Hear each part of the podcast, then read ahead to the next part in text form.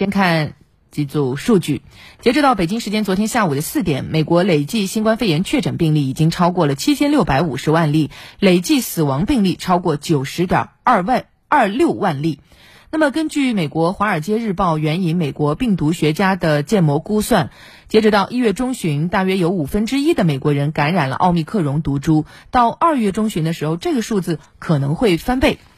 我们再来关注一下日本，在刚刚过去的这个周末，日本全国单日新增新冠肺炎确诊病例首次超过了十万例。尽管舆论质疑当前日本多地实施的防御重点措施效果并不显著，但是日本政府对于加大防御力度态度消极。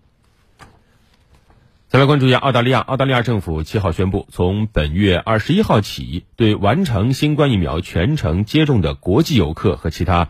澳大利亚签证持有者重开边境。澳大利亚总理莫里森当天发表声明说，澳大利亚的医疗系统在应对新冠变异病毒奥密克戎毒株引发的新一轮疫情中经受住了考验。近期因为新冠病毒导致的住院人数呈现下降趋势，澳大利亚相关部门因此同意进一步开放边境。此举也是为了推动澳大利亚旅游业复苏。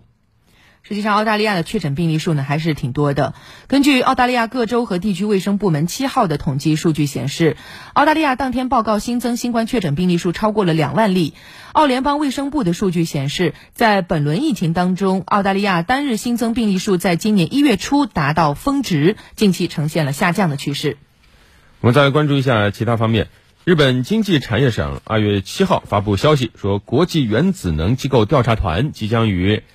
十四号抵达日本，来验证东京电力公司福岛第一核电站处理水排放入海一事的安全性。调查团原定于去年十二月中旬访日，后来因为新冠病毒变异毒株奥密克戎毒株蔓延而延期。二零二二年菲律宾总统选举竞选活动即将于当地时间二月八号正式展开。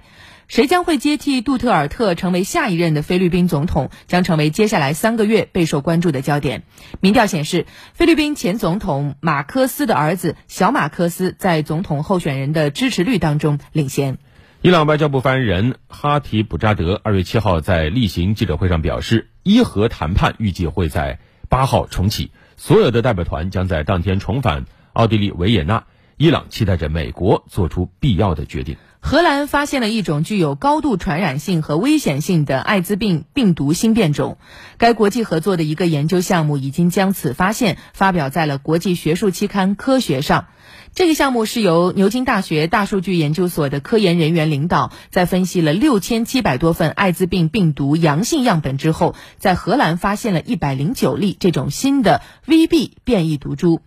研究人员说，携带 VB 变异毒株患者的病毒载量，也就是血液当中的病毒水平，要高出三点五倍到五点五倍之间。